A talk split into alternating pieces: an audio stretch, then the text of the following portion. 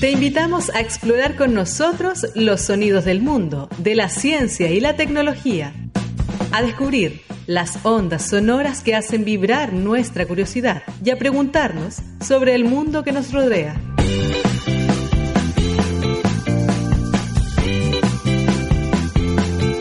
En Radio Watch te damos la bienvenida a un nuevo capítulo de Sonidoteca Explora. Hoy día en Sonidoteca Explora vamos a conversar con em, Felipe Rabanal, que es nuestro invitado de hoy. Él es el presidente de la Asociación Red Chilena de Herpetología. Muchas gracias nuevamente, Felipe, por aceptar esta invitación para compartir en, este, en esta primera parte del programa sobre este mundo de los anfibios que ya hemos conversado harto. Eh, y, partía el programa con una pregunta muy, y quiero que me des la respuesta más simple, un, un sí o no. ¿Son las ranas y sapos lo mismo? No. Muchas gracias, ese ha sido el programa de hoy. No, entonces las ranas y los sapos no son lo mismo. No, son, son distintos. ¿qué, diferencia hay para que la gente pueda de repente reconocer? Es como para, como para ilustrarte un poco, trayéndonos a la mente alguna, alguna especie más reconocida, es como decir la diferencia entre un lobo y un coyote, por ejemplo. son, son, dos, son dos cosas distintas eh, pertenecen a, a, una, a una misma gran, un mismo gran grupo, pero son cosas diferentes. De hecho, las ranas eh, son pertenecen a un grupo de familias de anuros, que son los... El anuro es como la gran... claro, anuro si sabe decir si una rana o un sapo, dice anuro. Un anuro, un anuro agrupa a todos, ranas y sapos. podemos decir que si alguien si alguien es muy copuchento y, cuenta a otras personas eh, lo que pasa en eso, podemos decir que es un anuro. Claro, exacto. En vez de decirle, sapo, o este sapo, no, sí, te, va, te va a la segura. Claro, pero son diferentes. Los, sapos en general son más son más adaptados a una vida terrestre, eh, tienen adaptaciones, incluso hay sapos que pueden vivir en el desierto, porque ah, mira. entonces son más, más terrestres las, las, no necesitan más, humedad. Sí. No necesitan tanto, de la humedad, sí. Y claro, bueno, y los sapos también son, son de una familia en particular de, de anuros, que son los bufónidos. Bufónidos. esa es su familia. Entonces, como los bufones, como. Sí, suena como suena como bufón. ¿No viene de ahí o no? Bufo, bufo viene de grotesco. Eh, bufo es grotesco. Que tiene que ver con, también con la palabra bufón. ¿sí? Eh, entonces, claro, y él le dice, es grotesco porque los sapos son un poco más, más verrugosos, más, más, más, más, más espinosos, son más regordetes, rechonchos. Eh, mientras que las ranas son mucho más estilizadas, patas largas, piel suave, más asociada al agua. Entonces ahí hay como algunas diferencias que nos pueden ayudar a identificarlos. Los sapos son los más, más gordos, rechonchos, patas cortas que caminan. Las ranas acuáticas, piel lisa, patas largas, nadadoras. ¿Y, qué pasa si toco una de estas? rápidamente, nuevamente, eh, un sí o un no. Si toco la, una rana o un sapo, ¿me va a pasar algo a mí en la piel? Eh, no. Muchas gracias, ha sido el programa de hoy. Entonces no. nos va a pasar nada si, si tocamos un, o sea, rana. Es más probable que nosotros le hagamos algo a la rana tocándola que al revés. De hecho, hoy en día nosotros usamos, los que trabajamos con anfibios, usamos como protocolo de seguridad eh, guantes. O sea, antes. O sea, nosotros estamos haciendo casi un daño, básicamente, al, tratar de tocarla. Claro, que la gente, la gente cuando nos ve trabajar y ve que estamos manipulando anfibios con guantes, piensan que puede ser porque nos van a transmitir verrugas, que es lo que pensaban la, la, abuelita antes, que no, no, van a salir verrugas en las manos y esas cosas. Y no, en realidad es para proteger al anfibio de nosotros, porque nosotros utilizamos cuando vamos al campo protector solar, por ejemplo, o repelente para los mosquitos, que cuando vamos está lleno de mosquitos, entonces no, nos tenemos que proteger. Y esos químicos pueden ser eh, traspasados al anfibio muy rápidamente porque tienen una piel muy permeable, entonces cualquier químico o cosa que tengamos en las manos pasa rápidamente a su, a su cuerpo, digamos. Estamos conversando con Felipe Rabanal, herpetólogo, presidente de la Asociación Red Chilena de Herpetología. Em, y vimos ya dos cosas fundamentales para que la gente se que va escuchando ahí eh, en la micro o en el colectivo sepa. Las ranas y los sapos son diferentes. Son las ranas eh, veíamos que tenían eh, unas características especiales. no nos va a pasar nada en las manos si las tocamos, le va a pasar algo a, a estos anfibios en realidad si los tocamos. Y eh, en esta época, que de hecho lo conversábamos antes de salir al aire y antes de el, viernes pasado, jueves pasado, cuando nos contactamos, eh, hay mucho, mucho hay, hay amor en el aire, hay ranas que, se escuchan mucho. Love is in the air. Love is in the air. Esa podíamos haber puesto, no se me fue. eh, ¿Por qué se escucha tanta rana en esta época? Justamente porque love is in the air. El, amor está en el aire. El amor está en el aire, sí. están justamente unas cuantas especies que viven en zonas urbanas también. Por eso se escuchan. La escuchamos acá en Valdivia, ah, que ah. tenemos harto humedal, tenemos harto... Está lleno de humedales urbanos y en esos humedales urbanos están cantando a full porque están en periodo reproductivo. Y escuchémosla. Ya. escuchemos esto que...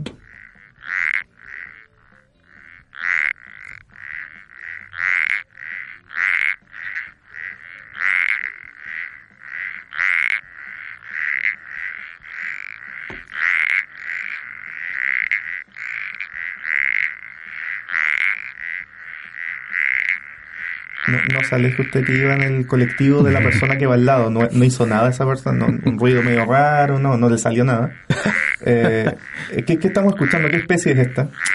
Sí, bueno, esta especie es la llamada comúnmente como ranita de antifaz. Ranita de antifaz. La rana o rana de antifaz. Esta es la que tiene como...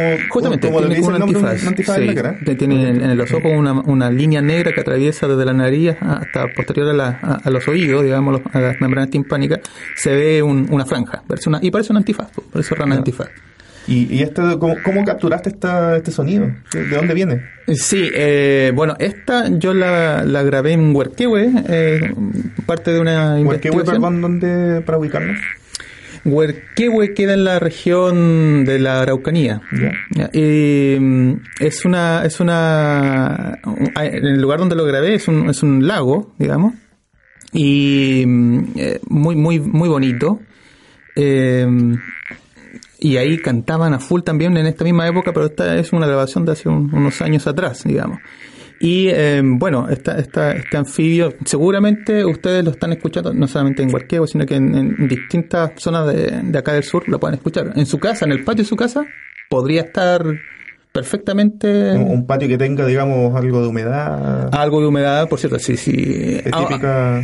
Bueno, lo que estamos escuchando ahora, esto fui en la mañana, hoy día en la mañana, lo grabamos en. Lo grabamos, fui solo con el celular. acá en Miraflores, estamos acá en el campus Miraflores.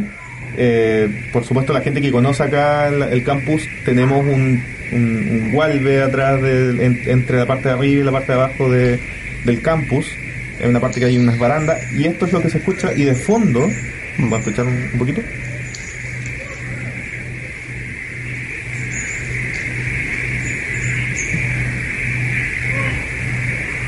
Ahí, se, logra tomar el fondo. no sé si será la misma. Es la misma, ¿Es exactamente la misma.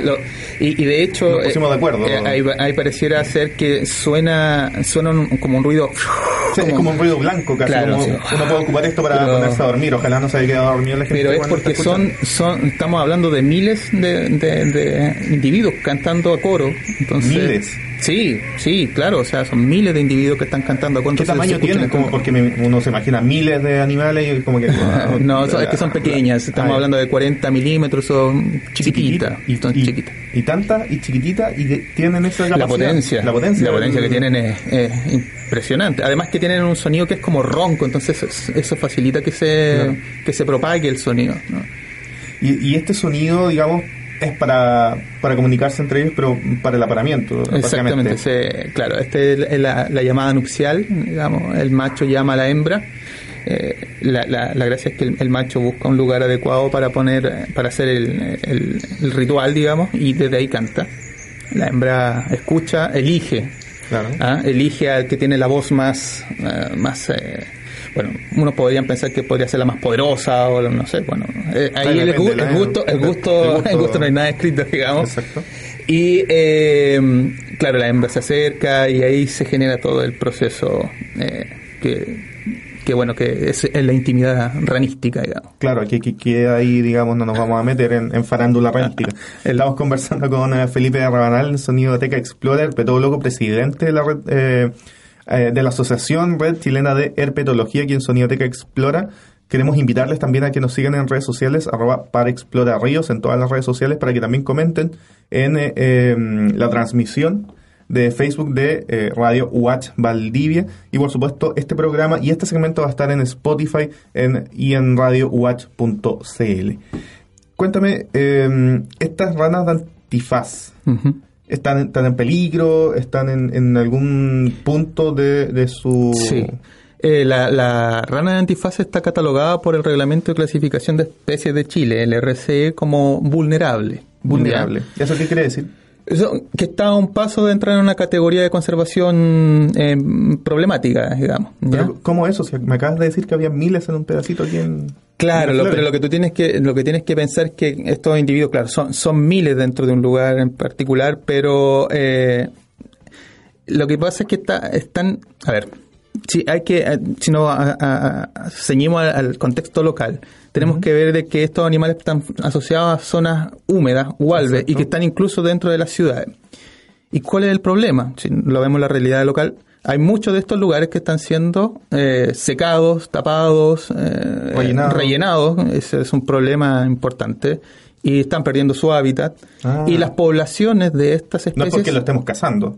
No, no, no, absoluto. pasa con otros animales que están en peligro porque no, el humano las caza. No, hasta el momento no conozco a alguien que tenga un interés en particular por comer ranitas de antifaz pero, o, algo así. Pero si alguien come ranitas antifaz, por favor, nos avisan arroba para explorar ríos para saber qué saben. No lo creo, pero, pero claro, el problema pasa porque las poblaciones están disminuyendo. ¿Ya? Precisamente porque están perdiendo su hábitat. ¿ya? O sea, su casa, básicamente. Claro, si nosotros le estamos rellenando sus casas para hacer nuestras nuestras casas. Y básicamente estamos rellenando encima de, la, de las ranas. Claro, eh, encima de, la, de los humedales. Bueno, es que ese, ese es uno de los dramas. La gente piensa que cuando se rellena un humedal, es, eh, no pasa nada, digamos. Bueno, los animales se van por Claro, los animales. No, cuando se rellena un humedal, las palas mecánicas de los camiones tiran eh, todas estas esta, eh, cosas de relleno sobre los animales, tierra. Entonces, si no hay un plan de rescate, digamos, de, de, los animales, los animales simplemente mueren ahí tapados, digamos. Entonces,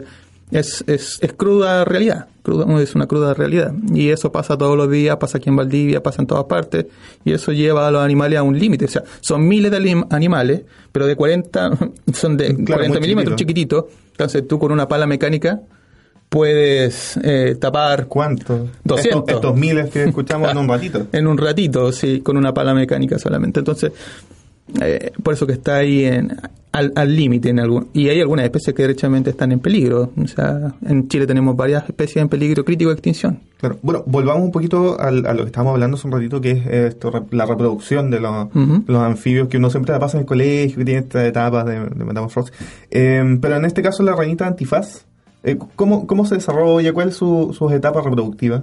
Es súper bonita la ranita de antifaz porque bueno, te comentaba, el macho llama a la hembra eh, en lugares que son anegables. Eso significa que se pueden inundar con la lluvia, ¿no es cierto? Pero sobre solo, solo sobre suelo húmedo, eh, el macho llama a la hembra en un, lugar donde hay humedad la hembra pone los huevos. Pero no sobre el, no, no agua, digamos. No, agua. No una lagunita. No agua, porque la mayoría de la, la, mayoría de los anfibios, en términos generales, ponen los huevos en el agua, en laguna, etcétera. Esta no. El macho va a un lugar húmedo, debajo de un tronquito, debajo de, de, algún palito, etcétera. Llama a la hembra, la hembra viene, pone los huevos, el macho las fertiliza, eh, se abraza a ella y fertiliza después los huevos. Y cuando fertiliza los huevos, eh, la hembra se va, el macho se queda cuidando y los huevos, y eso es súper interesante, comienza a desarrollarse dentro del embrión, del huevo. El macho está cuidando, se desarrolla y llega un punto en que el desarrollo embrionario, se detiene. y, ahí, y, se tiene un rato. Y ahí queda, un rato, en, latencia. ¿A latencia por qué? Porque se queda a la espera de las lluvias. Ah. entonces, es como que el, que el humano así esperáramos ya ocho meses y esperamos a que tengamos la casa propia. Claro, como ponte tú que como a los como a los seis meses, a los seis meses, Se, se, detiene eh, para que venga la casa propia, tenemos la casa propia y ahí el caso humano, así como el caso de ejemplo. Bueno, lo mismo con los huevos, se detienen y cuando comienzan las lluvias, el agua entra en contacto con el huevo se comienza, a se termina el desarrollo. ¿Cuánto tiempo pasa desde la fecundación hasta que pasa esto? Bueno, ahí el, el estado de latencia, el estado de latencia pueden ser hasta como tres semanas de, espera, ¿ya? Eh, pero si esto esto puede variar de acuerdo a cuán rápido llegan las lluvias. Si las lluvias las lluvias llegan rápido, digamos, eh, podrían ser en un par de semanas esto ya está resuelto. Pero eh, claro, el, cambio global, pues eso puede variar. Eso, puede variar. Ahora, ¿por qué es en esta época en que se produce la reproducción? Precisamente porque está todo sincronizado. Porque para abril lluvias mil. Claro. Eh, parten en verano poniendo algunas y en inicio de otoño, claro, y ponen su huevo y esperan, este, ya ahora comienza el, periodo de lluvia. La época. es, casi como semillas de. Sí, es, muy, es muy bello ese, ese proceso. Entonces, cuando llueve, digamos, hay una época en que aparecen todas las crías de ranita, Claro, comienzan a. O sea, de los huevos salen los renacuajos. O sea, claro. ahí el macho, eh, o sea, se, espera que eh, eso genere inundaciones que se, se, se, genera una laguna temporal y en esa laguna temporal los, de los huevos salen los renacuajos, los pirigüines, como le dice la gente. Claro, salen los pirigüines. Y eh, el macho se va. Ahí los deja y ya los ah, pirigüines hacen, su, su, vida. Claro. Él los cuida mientras están en, estado, de huevo, digamos. Una vez que el macho cuida? El macho, sí, ah. los machos son... Ojo. o más como la, la ranita. Sí, sí.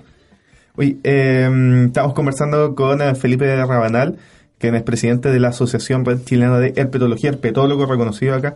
Eh, pueden, de, hecho, su libro también ahí está, pueden encontrar muchos fotógrafos también de, muchas maneras, pueden seguirlo.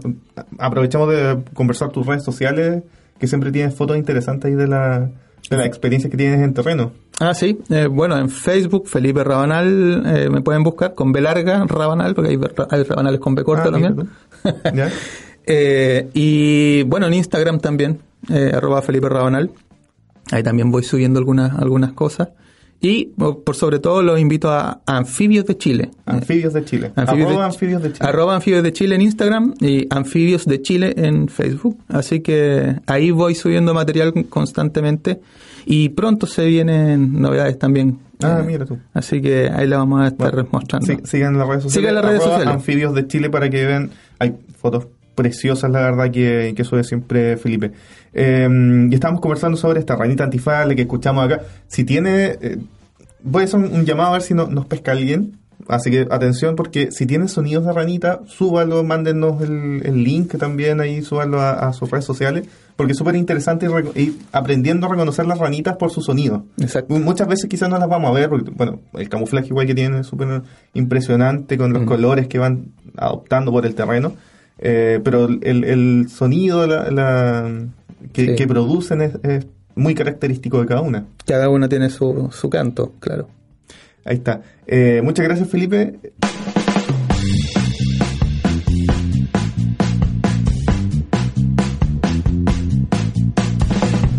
Esto fue Sonidoteca Explora, un programa del Par Explora de Conicet Los Ríos.